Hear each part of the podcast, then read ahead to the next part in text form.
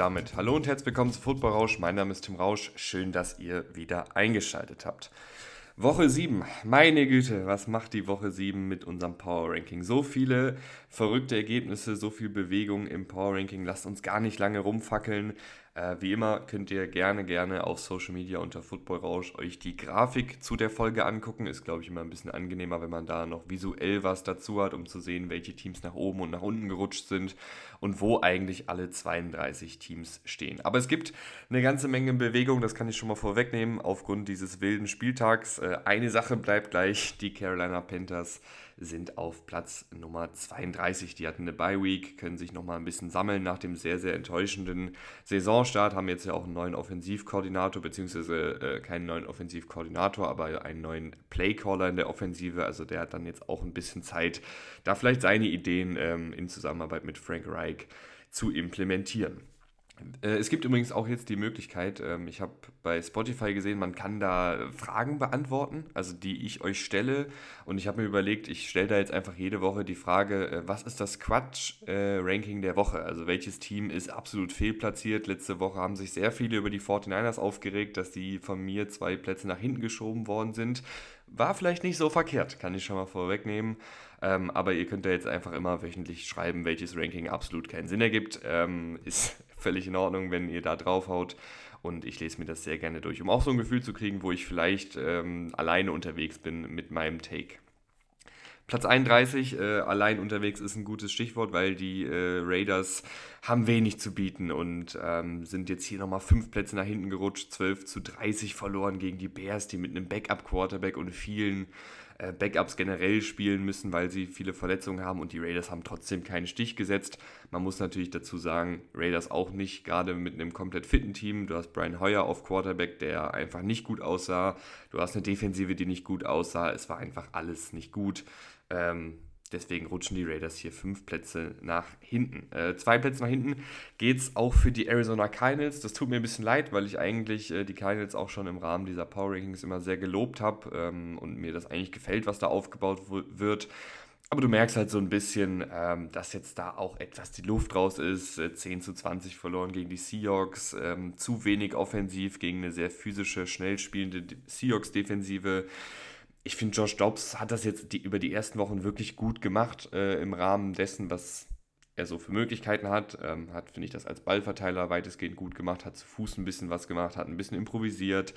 Ähm, aber du merkst halt, dass er auch irgendwo seine Limitierung hat, dass diese Offensive als Ganzes ihre Limitierung hat, dass auch die Defensive ihre Limitierung hat. Aber ich finde trotzdem, dass die Cardinals das eigentlich ganz gut machen für das, was sie so auf dem Papier für ein Team haben. Ähm, Kyler Murray, mal gucken, wann er zurückkommt. Ich glaube, das könnte dieser Offensive dann vor allen Dingen auch nochmal äh, ja, so einen richtigen Funken geben, dass sie da wieder ein Feuer entfachen können. Gerade wenn ich mir überlege, dass die Cardinals schon sehr kreativ waren in all ihren Laufkonzepten, wenn du da einen Kyler Murray noch reinpackst, der einfach auch nochmal ein anderes Tempo, andere Agilität mitbringt als ein Josh Dobbs, könnte das vielleicht echt äh, noch sehr, sehr cool werden äh, für den Rest der Saison. Gehen wir weiter äh, zu einem Team, was einen Platz nach oben klettert. Die äh, Chicago Bears 30 zu 12 gewonnen gegen die Raiders, habe ich ja gerade schon angesprochen. Ähm, Bajent, der Backup-Quarterback, der hier eingesprungen ist, äh, macht das sehr, sehr gut. Äh, als Ballverteiler absolut abgebrüht, zu Fuß auch ein paar Plays gemacht. Ähm, Laufspiel gegen die Raiders sehr zermürbend. Also ist jetzt nicht so, dass sie da jetzt 300 Yards rausgeholt haben und irgendwie einen Riesenlauf nach dem nächsten hingelegt haben. Aber immer so 4, 5, 6 Yardläufe, die einfach sehr zermürbend waren für die Raiders-Defensive. Ähm, und Stichwort Defensive, ich finde, die äh, Bears-Defensive ist über die letzten Wochen eigentlich gar nicht so verkehrt. Also du hast da echt immer einige gute Plays, einige gute... Ähm, Spielsequenzen von äh, Drive zu Drive und auch jetzt hier gegen die Raiders ähm, drei Interceptions beigesteuert und generell ähm, sind die Bears im Aufwärtstrend. Ich wollte sie jetzt aber noch nicht so ganz weit nach oben packen, weil hier eben auch aktuell ein undrafted Free Agent äh, als Quarterback startet und da habe ich mich ein bisschen schwer getan, die jetzt noch viel weiter nach oben zu packen. Wenn sie aber so weitermachen, rutschen die Bears auf jeden Fall ähm, kontinuierlich nach oben. Platz 28, äh, die Denver Broncos, 19 zu 17 gewonnen gegen die Packers. War, finde ich, so ein typischer Arbeitssieg. Äh, sicherlich nicht alles perfekt, aber eine gute Dosis Laufspiel, ein sicherer Russell Wilson, der ziemlich unspektakulär im Kurzpassspiel unterwegs war und dann ein paar wenige Plays kreiert hat. Und eine Defensive, die in kritischen Situationen zur Stelle war. Also nichts Besonderes, nichts Spektakuläres, aber zumindest mal etwas Kontinuität bei den Broncos und deshalb gleich drei Plätze nach oben, ähm, Platz 28, weil sie haben ja schon auch viel Talent im Kader.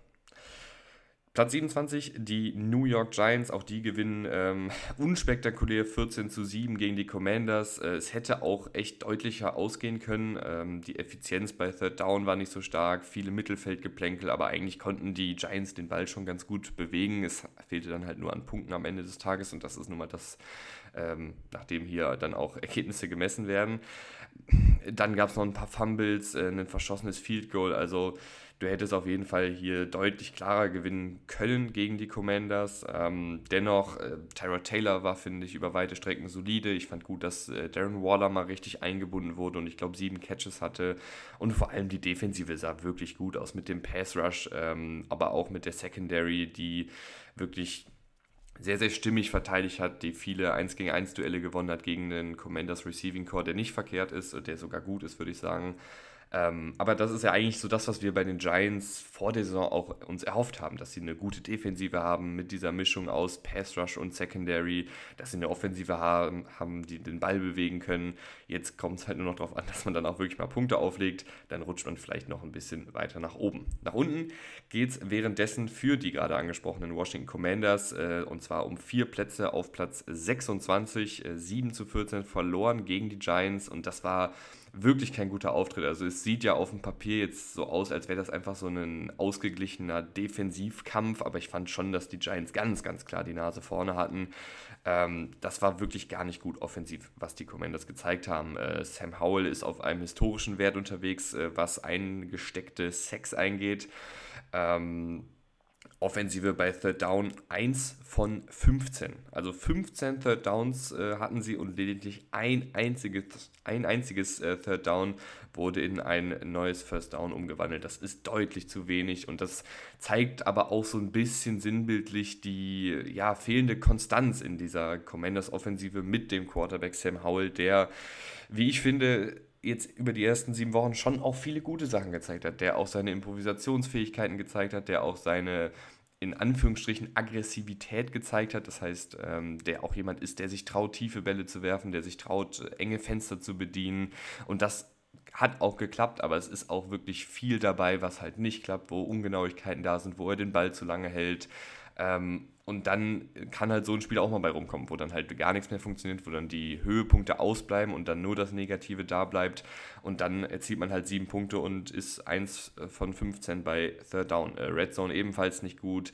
Ähm, Defensive, finde ich, hat es eigentlich ganz gut gemacht gegen die Giants, gerade halt in den kritischen Situationen. Aber wenn die Offensive so gar nichts aufs Feld äh, bekommt, dann wird es halt schwierig. In der Defensive ist aber, finde ich, noch positiv zu erwähnen, dass äh, Chase Young eine wirklich gute Saison spielt. Da haben die Commanders ja nicht die Fifth-Year-Option gezogen. Das heißt, da muss man mal schauen, was dann ähm, jetzt im kommenden Sommer passiert. Aber der äh, ist nach vielen, vielen Verletzungen auf jeden Fall wieder am Start und spielt eine wirklich gute Saison. Also Chase Young äh, auf einem sehr guten Weg aktuell. Platz 25, äh, die New England Patriots, die ja, mehr oder weniger aus dem Nix 29 zu 25 gegen die Bills gewinnen und damit erstmal zwei Plätze nach oben rutschen. Ich wollte es jetzt nicht zu hoch hängen, dieses einzelne Spiel.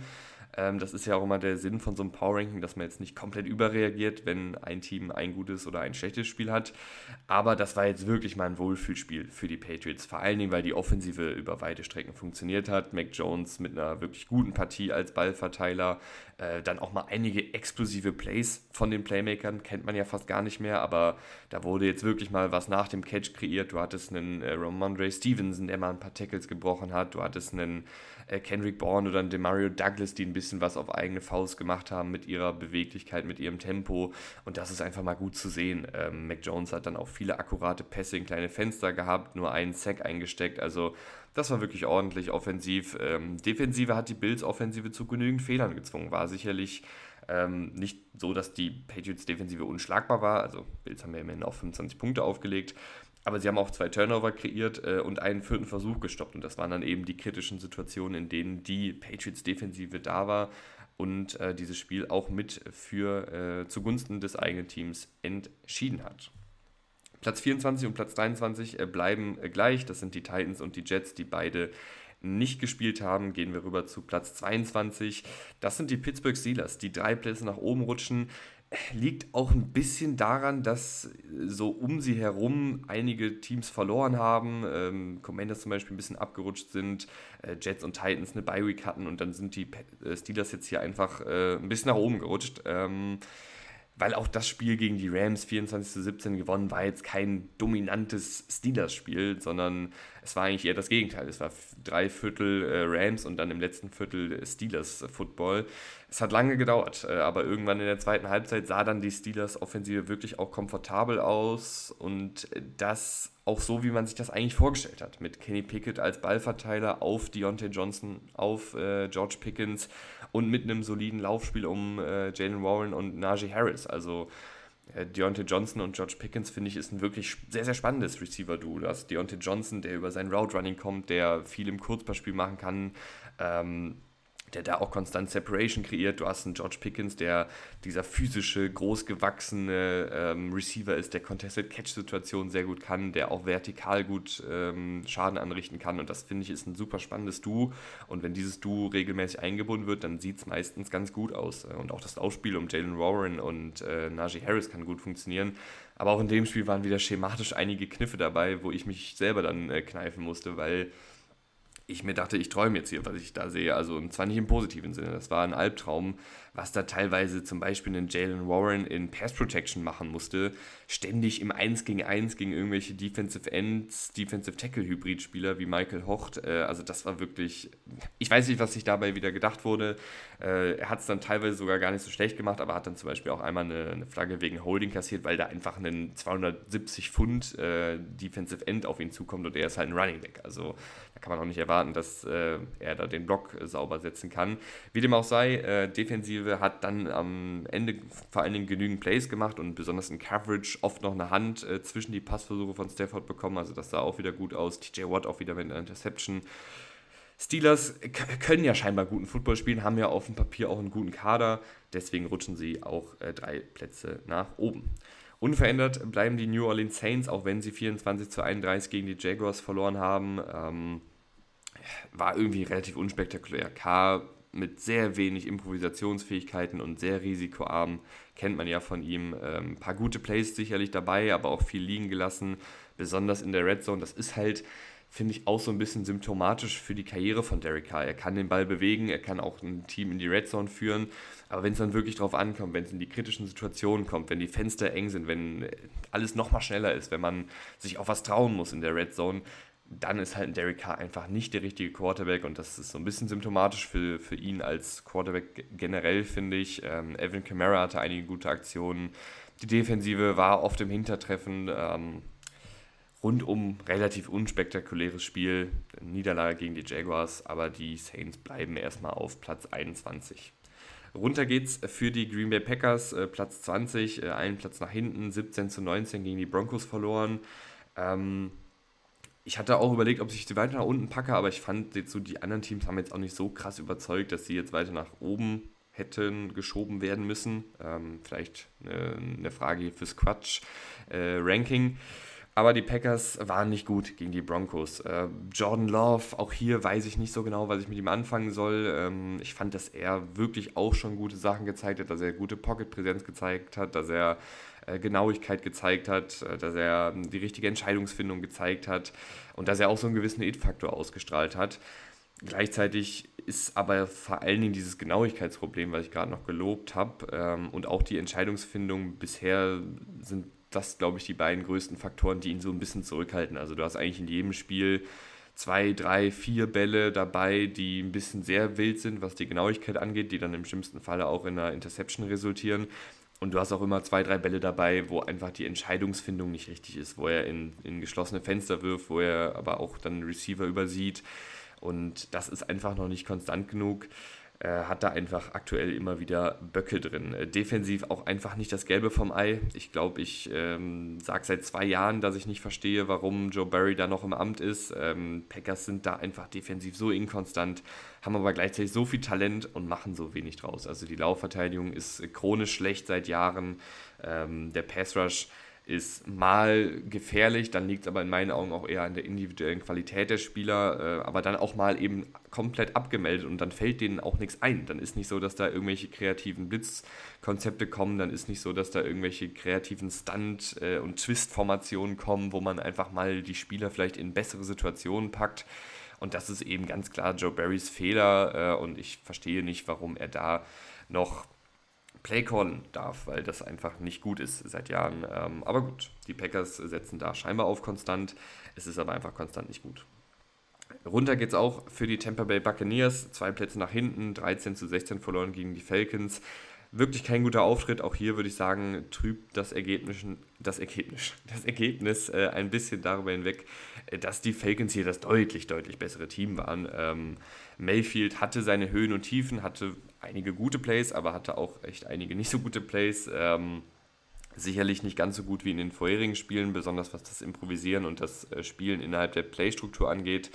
Laufspiel ist ebenfalls schwierig. Ähm, Richard White hat, glaube ich, unter 4 Yards pro, pro Carry, also ähm, im Schnitt ist da, glaube ich, bei 3,6 oder so. Der ist einfach da kein, kein Workhorse Running Back, der ist eher ein Change of Pace Back, den man ab und an mal reinwerfen kann in bestimmten Situationen. Aber es fehlt den Buccaneers dann manchmal einfach an einer offensiven Baseline. Die Defensive ist ganz gut, aber war jetzt hier in der Partie auch wirklich auf dem Hintertreffen. Hatte Glück, dass die äh, Falcons da viele, viele Fumbles in der entscheidenden Situation haben. Mehr dazu gleich. Aber ja, keine gute Partie der Buccaneers. Zwei Plätze nach hinten. Ähm, ja, das ähm, muss man, glaube ich, hier hinnehmen. Platz 18, die Indianapolis Colts, die 38 zu 39 gegen die Browns verlieren. Also das war auf jeden Fall nicht auf meiner Bingo-Karte. Es war eine absolut wilde Partie. Ich weiß auch nicht, ob man hier jetzt wirkliche Takeaways haben kann, weil solche Partien eigentlich im Normalfall absolute Ausreißer sind.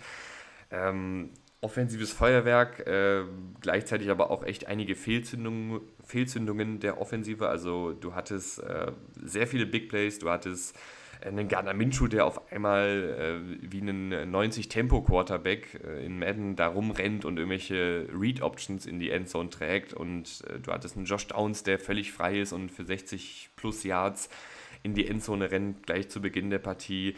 Äh, viele, viele gute Aktionen. Du hattest viele Szenen, in denen äh, Yards nach dem Catch kreiert wurden, zum Beispiel auch durch Michael Pittman. Ähm, defensiv ging da halt nicht so super viel, obwohl sie das teilweise auch nicht schlecht gemacht haben. Also die Browns haben zwar 39 Punkte erzielt, aber jetzt nicht alle davon, weil die Offensive so gut war, sondern auch, weil die Defensive ihre Plays gemacht hat. Das meinte ich eben auch mit Fehlzündungen. Also die Offensive der Colts hat viele Punkte aufgelegt, hatte aber auch echt ähm, einige ja, undankbare Momente wo man dann eben gefummelt hat in der eigenen Endzone oder wo man eine Interception geworfen hat.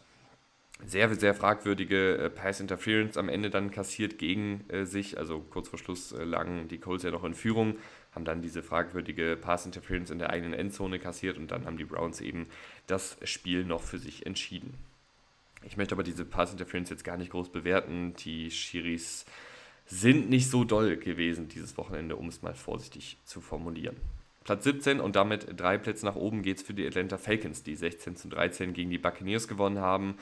Ähm, das hätten die Falcons auf jeden Fall deutlicher gewinnen müssen, habe ich ja gerade eben schon kurz angerissen. Du hattest drei Fumbles in sehr, sehr kritischen Situationen, die zahlreiche Punkte gekostet haben. Also zwei davon, oder ich glaube alle drei davon in der Red Zone, wenn ich mich nicht irre. Äh, eine, ein Fumble davon sogar dann für einen Touchback ähm, ja, rausgefallen alle drei durch Desmond Ritter, der aber, finde ich, trotzdem ein gutes Spiel gemacht hat. Ist immer ein bisschen schwierig, das so zu trennen, weil ne, wenn jemand dreimal fummelt und dann auch noch in so kritischen Situationen, dann ist es eigentlich kein gutes Spiel.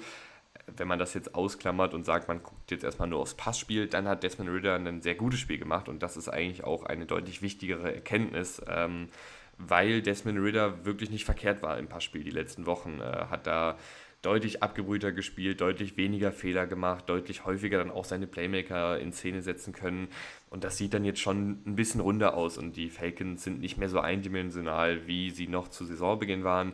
Ist hoffentlich eine Entwicklung, die nachhaltig ist. Äh, Defensive macht echt, echt Spaß, ähm, sehr blitzlastig, äh, sehr kreative Coverage-Strukturen äh, gegen die Buccaneers. Haben ja da auch viele gute Spieler, sowohl in der Defensive Line als auch in der Secondary.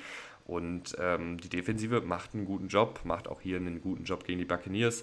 Und deswegen gefallen mir die Falcons gerade als Team insgesamt einfach besser, haben weniger, haben vielleicht etwas weniger ganz klare Stärken, aber dafür einfach als Kollektiv sehen sie in meinen Augen aktuell besser aus als zu Saisonbeginn. Platz 16 bleiben die Houston Texans. Die sehen da irgendwie so fehl am Platz aus, aber hatten jetzt eine Bye-Week. Mal gucken, wie sie aus dieser Bye-Week dann rauskommen, ob sie das bestätigen können, weil irgendwie sieht es ein bisschen fehl am Platz aus, die Houston Texans hier auf 16 zu haben. Ich weiß nicht, wie es da euch geht, aber sie haben mich ehrlicherweise ähm, in der Saisonhälfte, die wir jetzt fast erreicht haben, schon überzeugt und auch vieles gezeigt, wo ich sage, das ist nachhaltig und deshalb bleiben sie jetzt erstmal hier auf Platz 16. Platz 15 äh, die Los Angeles Chargers. Einen Platz nach hinten gerutscht und ja, ich weiß nicht, was ich mit den Chargers anfangen soll. Es ist irgendwie sehr frustrierend. Ähm, man kann natürlich jetzt hier einen Riesenfass aufmachen und über die Chargers allgemein reden, über die Herangehensweise des Front Offices zu reden, die, der wirklich sehr viele Fehlgriffe hatte in der Free Agency und im NFL-Draft über die letzten Jahre und es einfach nicht geschafft hat, ein anständiges Team um Justin Herbert zu bauen. Gleichzeitig auch einen Brandon Staley, der als Head Coach echt noch nicht so mega viele Argumente für sich gesammelt hat. Also es gibt natürlich immer wieder ein paar Spiele, wo dann die Defensive ganz gut ist, aber es gibt auch so viele Spiele, wo diese Defensive nicht gut aussieht. Und er kam damals eben als Defensivguru oder zumindest als ähm, aufsteigender Defensivkoordinator von den Rams und sollte diese Chargers-Defensive auf ein neues Niveau heben und sollte vor allen Dingen die Antwort sein auf ein Team wie die Kansas City Chiefs. Und das konnte er bisher überhaupt nicht zeigen. Ähm, und dann weiß ich irgendwie nicht, was das Front Office und was ähm, den Head Coach hier eigentlich noch groß hält. Also man hat jetzt auch noch nicht die ganz großen Erfolge gefeiert. Und dafür ist das Talent im Kader eigentlich zu hoch, dass du hier dich mit einem, wie stehen sie gerade, 2 und 5 äh, Rekord zufrieden geben musst. Ähm, Im Spiel jetzt gegen die Chiefs, äh, Offensive Line und Receiver zu inkonstant, äh, Defensive oft im Hintertreffen. Aber auch Justin Herbert finde ich mit einigen schwachen Würfen, die einfach ungenau waren, äh, wo er auch Receiver überworfen hat. Hatte einmal Keenan Allen ziemlich offen in der Endzone, den er dann überwirft. Ähm, also war einfach ein rundum nicht gutes Spiel, vor allen Dingen dann in der zweiten Halbzeit echt nicht gut gewesen. Platz 14 und damit einen Platz nach oben die Minnesota Vikings. Und da bin ich wirklich sehr froh, dass ich an den Minnesota Vikings festgehalten habe. Die habe ich hier immer in der oberen Hälfte gelassen, selbst nach dem schwachen Saisonstart, weil mir das einfach gefallen hat, was die da machen und weil die auf dem Papier ein wirklich gutes Team sind, weil ich auch den, den Trainerstab sehr gerne mag. Und jetzt der 22-17 Sieg gegen die 49ers hat das auch nochmal bestätigt. Und ähm, Cousins als Ballverteiler ist ein verdammt guter Quarterback und äh, ist natürlich nicht jemand, der super viel auf eigene Faust macht, äh, der super kranke Würfe raushaut, äh, Spielzug für Spielzug, der total kreativ ist, aber das wissen wir alle. Aber wir wissen, finde ich, auch, dass Kirk Cousins jemand ist, der über weite Strecken fehlerfrei spielt, der oft die richtigen Entscheidungen trifft, der eine sehr hohe Genauigkeit in seinen Würfen hat und der dann auch mit, oder beziehungsweise eher ohne Justin Jefferson äh, und mit Receivern aus der zweiten Reihe oder mit Rookie-Receivern gut funktionieren kann. Und das hat man jetzt hier auch äh, gesehen. Das Laufspiel bzw. die Running Backs wurden auch besser eingebunden, haben auch besser funktioniert. Die Offensive Line ist bärenstark, vor allen Dingen das Tackle-Duo aus Brian O'Neill und Christian Derisor. Also die haben wirklich den Passwash der 49ers, der einer der besten der Liga ist, wirklich ähm, gut in, im Zaun gehalten. Und ähm, Kirk Cousins und die Offensive sahen dann dementsprechend auch gut aus. Das einzige Manko war hier die Red Zone, also da war ein bisschen mehr drin. Aber auch hier ist das auch ein bisschen Kirk Cousins typisch, dass er dann da in diesen kritischen Situationen vielleicht nicht immer so gut aussieht. Ähm, Defensive, finde ich, hat auch einige gute Sachen gemacht, hatte auch ein bisschen davon profitiert, dass die 49ers, ich, ich finde immer so schwierig zu sagen, selbst verschuldet, ähm, weil natürlich ist da auch ein Gegner, der dafür sorgt, dass du diese Fehler machst. Aber die 49ers haben sich auch echt einige Male ins Bein geschossen, wenn man ehrlich ist. Ähm, und davon hat dann die Vikings-Defensive profitiert, haben aber auch so einige gute Sachen gemacht und rutschen deshalb als Team einen Platz nach oben. Platz 13, die Cleveland Browns, 39 zu 38 gewonnen gegen die Colts sehr untypischer Auftritt für die Defensive. Ähm, du hattest äh, schwaches Tackling, du hattest Abstimmungsprobleme, ähm, wo dann Receiver der Coles offen rennen. Aber du hattest gleichzeitig einen Miles Garrett, der absolut überragend war, der zwei Sacks beigesteuert hat. Äh, einer davon forciert den Fumble in der Coles Endzone und sorgt für einen Touchdown.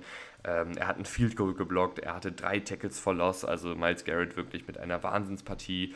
Die Offensive hat dann genug gemacht. Ähm, Laufspiel, ja, hatten sie einen langen Lauf, aber dann auch viel, was nicht so gut funktioniert hat. Aber sie haben halt Wege gefunden, um Punkte zu erzielen, äh, die dann eben auch von den Turnovern pro, pro, pro was wollte ich sagen? Die dann eben von den Turnovern profitiert haben. So rum. Ähm, ja, es ist hier gerade 9.10 Uhr morgens und ich bin eben aufgestanden. Ne? Also da muss man mir, finde ich, auch ein wenig äh, Sprachfehler gönnen. Ähm, aber die Browns haben auf jeden Fall hier eine gute Partie gemacht, haben viele, viele Punkte erzielt äh, in der Defensive.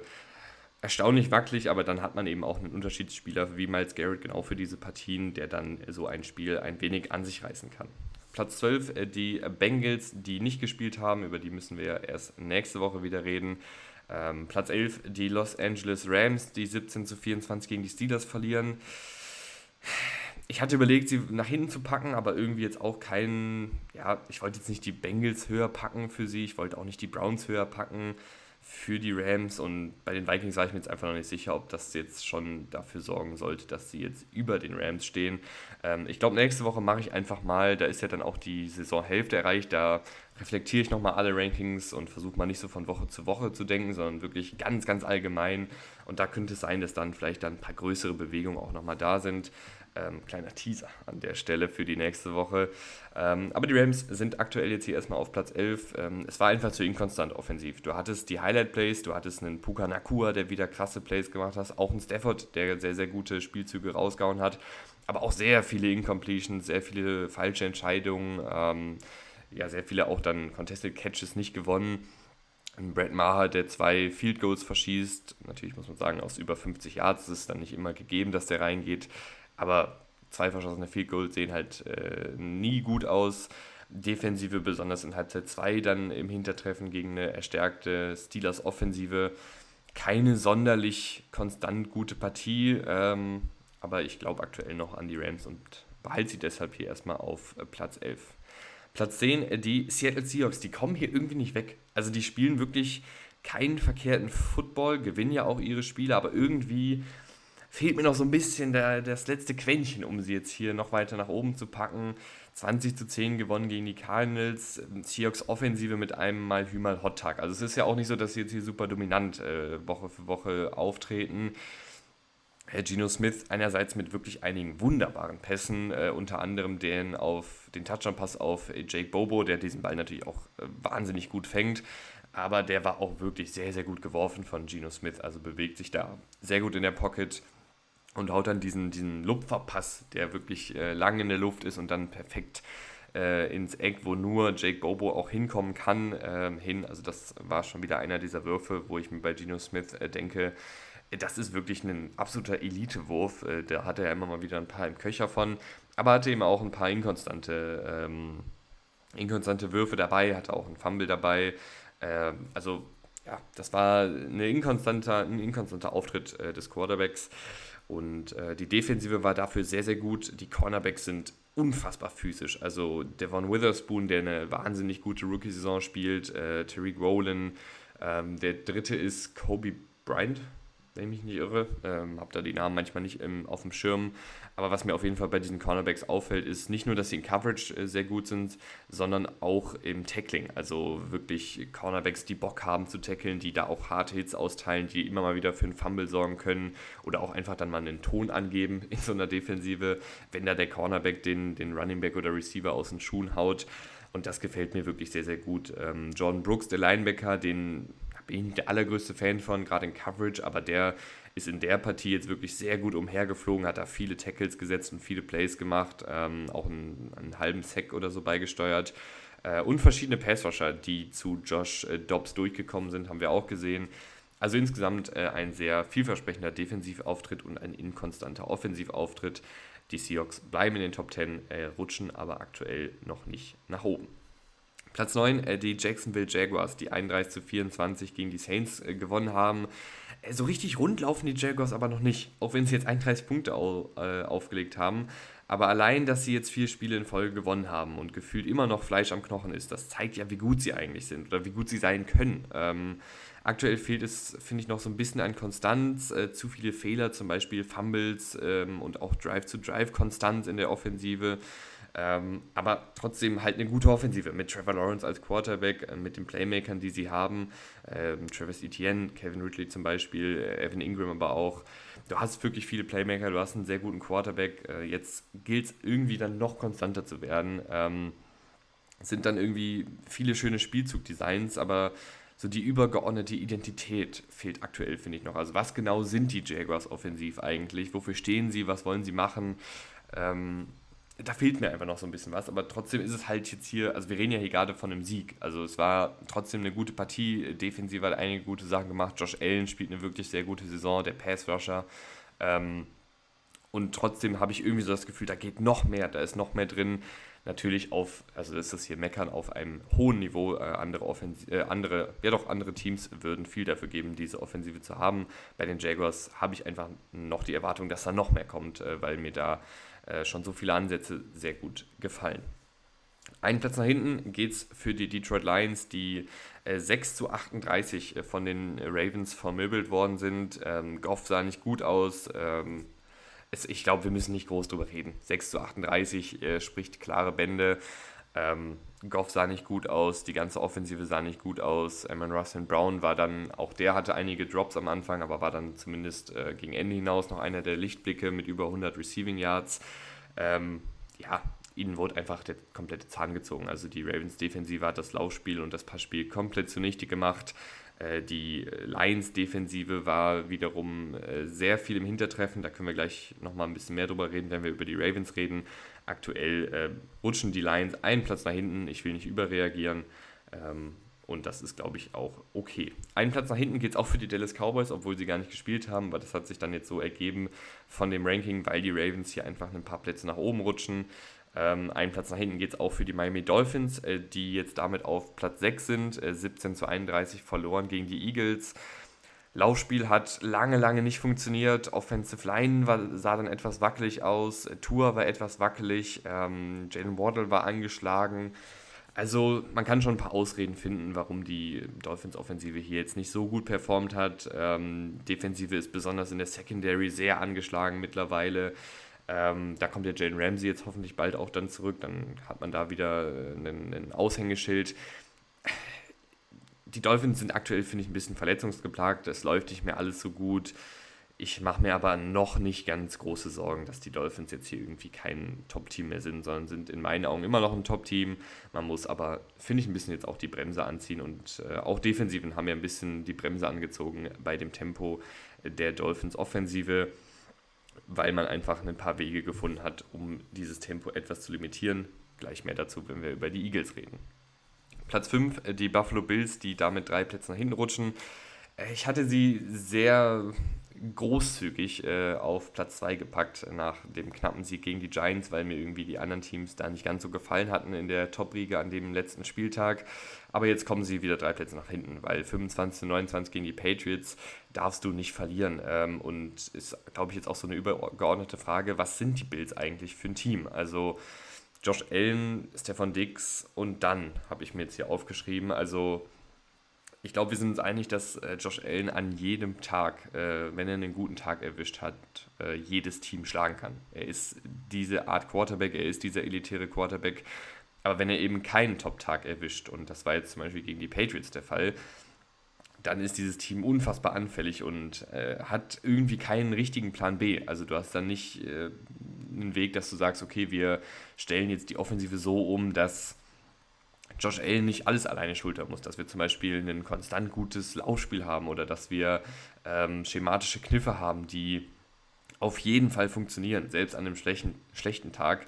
Und das sieht man einfach nicht so. Und die Defensive da häufen sich einfach die Verletzungen. Also ähm, über die letzten Wochen haben sich die Verletzungen da schon gehäuft. Ähm, mit Milano, äh, Dequan Jones sind ja schon ein bisschen länger raus und fallen, glaube ich, auch die ganze Saison aus.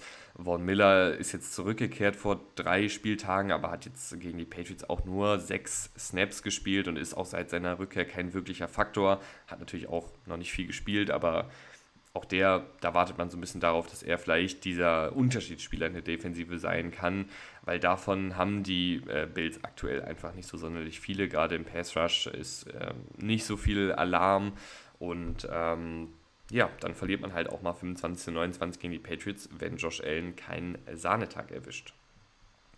Platz 4, die Baltimore Ravens, die jetzt hier wirklich, wirklich nach oben rutschen. Vier Plätze, 38 äh, zu 6 gegen die Lions gewonnen. Und auch die Ravens haben mich eigentlich in dieser Saison schon sehr häufig überzeugt, auch in Partien, in denen sie verloren haben.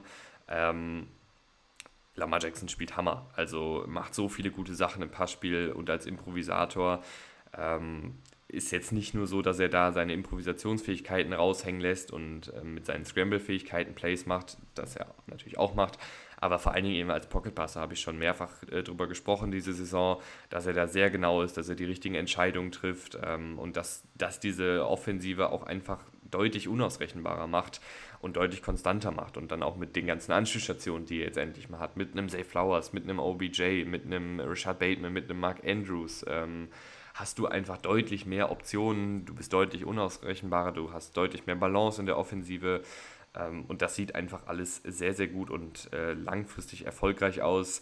Und es war auch nicht so, und da kommen wir nochmal kurz auf die Lions-Defensive zurück, ähm, es war nicht so, dass die Lions-Defensive nichts probiert hat. Es gibt ja manchmal so Spiele, wo einfach eine Defensive dann ja, kapituliert oder einfach gar nicht gut aussieht. Aber ich finde, die Lions-Defensive hat viel probiert. Sie haben mit Blitzes gearbeitet, sie haben mit QB Spice gearbeitet, sie haben mit Coverage-Rotationen gearbeitet, sie haben Man-Coverage probiert, sie haben Zone-Coverage probiert. Aber die Ravens waren immer drei Schritte voraus, ähm, hatten immer eine gute Antwort auf den, auf den Spielzug der Lions-Defensive.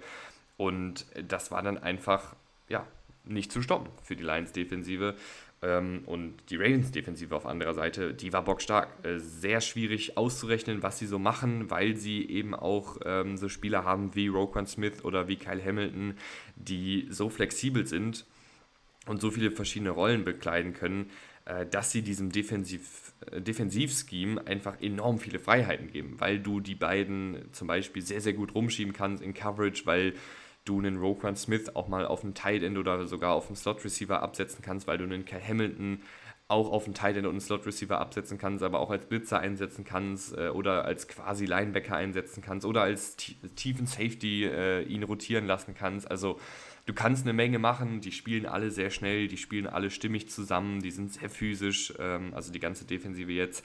Und dann hat man gegen die Lions eben auch sehr wenig zugelassen. Also die Ravens äh, gefallen mir als Gesamtteam einfach sehr, sehr gut und das ist schon eine ganze Weile her, dass man das über die Ravens gesagt hat.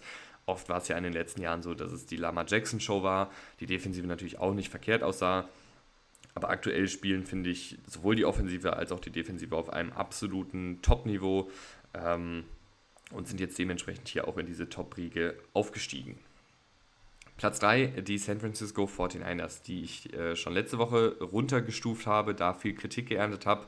Jetzt sieht dieses Ranking schon äh, deutlich besser aus. 17 zu 22 verloren gegen die Vikings.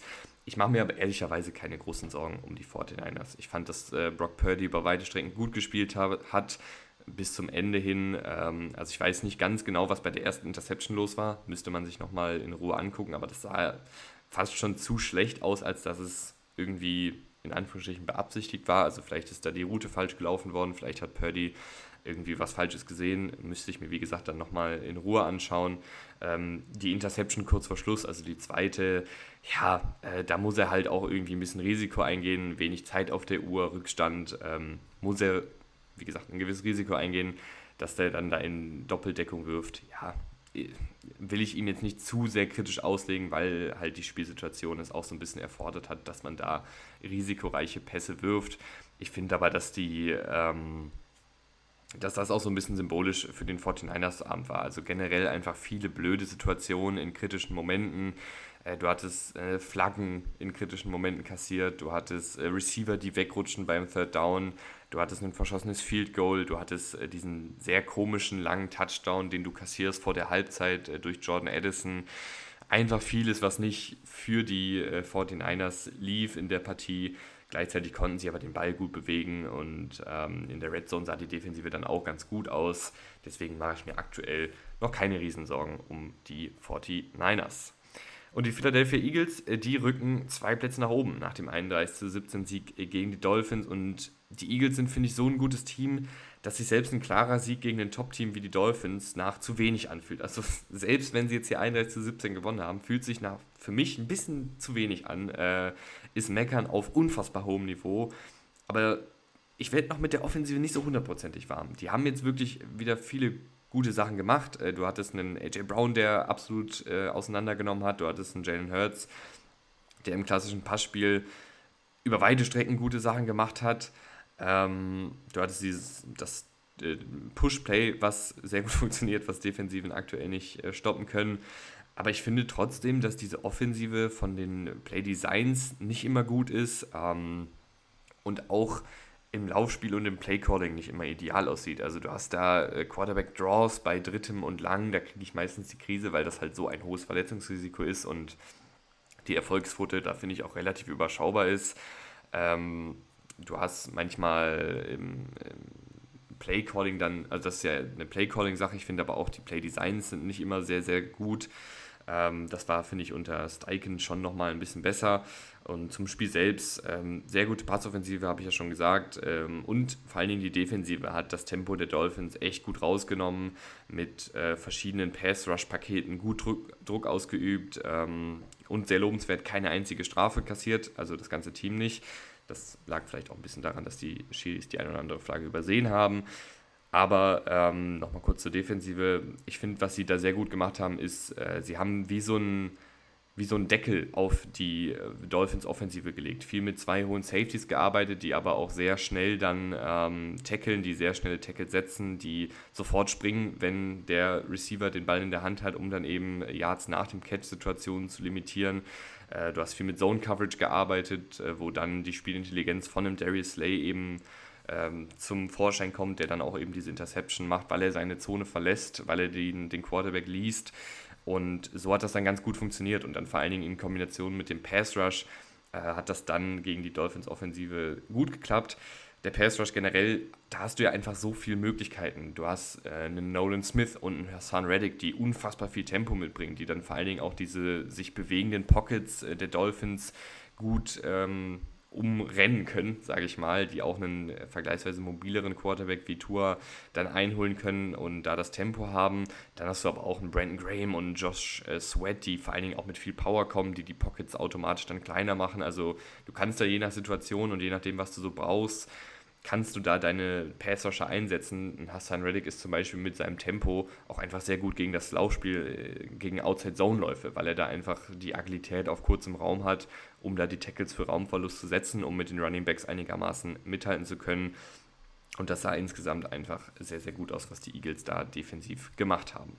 Platz 1 bleiben die Kansas City Chiefs, äh, 31 zu 17 gewonnen gegen die Chargers. Ähm, Holmes, das war ein MVP, das war eine MVP-Performance. Ähm, das Laufspiel war keine MVP-Performance, also Mahomes musste da schon wirklich viel durch die Luft machen, hat da meist Travis Kelsey bedient, äh, der auch wieder sehr, sehr gut aussah. Die beiden haben einfach eine unfassbar gute Verbindung. Ähm, Defensive war, finde ich, besonders in der zweiten Halbzeit sehr gut, haben da ja auch null Punkte zugelassen, äh, sind dann im Pass Rush mehrfach gut durchgekommen. Also insgesamt einfach eine sehr gute Team-Performance, äh, sehr gutes Spiel der Chiefs. Die sind ein absolutes Top-Team ist nichts Neues. Ich weiß nicht genau, wie viel man dann ehrlich gesagt über die Chiefs so reden soll, reden muss, ähm, weil wir alle wissen, dass die Chiefs ein verdammt gutes Team sind, weil wir wissen, dass die Chiefs eine verdammt gute Offensive haben mit Patrick Mahomes und weil wir wissen, dass die Defensive auch ähm, ja, wirklich viele gute Puzzlestücke hat und gut gecoacht ist und meistens dann auch ihre Plays machen kann. Das war es soweit von mir. Ich hoffe, die Folge hat euch gefallen. Äh, ist ein bisschen länger geworden, aber es war auch eine sehr wilde Woche.